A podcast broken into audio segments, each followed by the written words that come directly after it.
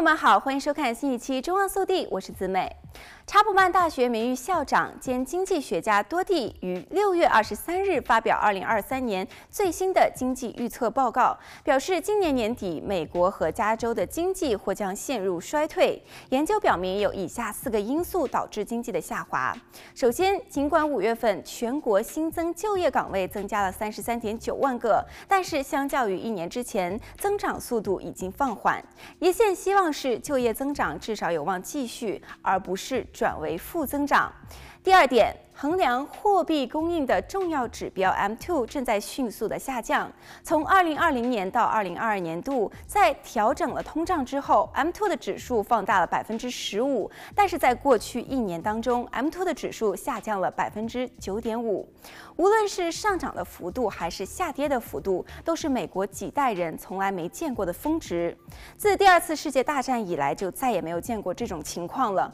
货币供应量创纪录的增增长，导致通货膨胀率在一年前达到百分之九点一的峰值。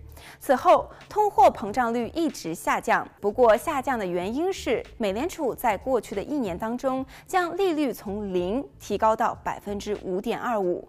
利率上升对于房屋、汽车等贷款造成压力，进而导致房屋、汽车销售放缓。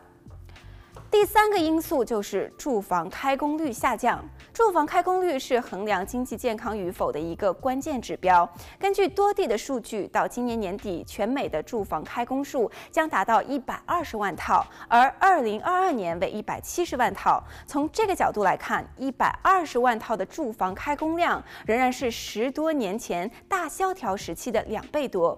即使如此，下降就是下降。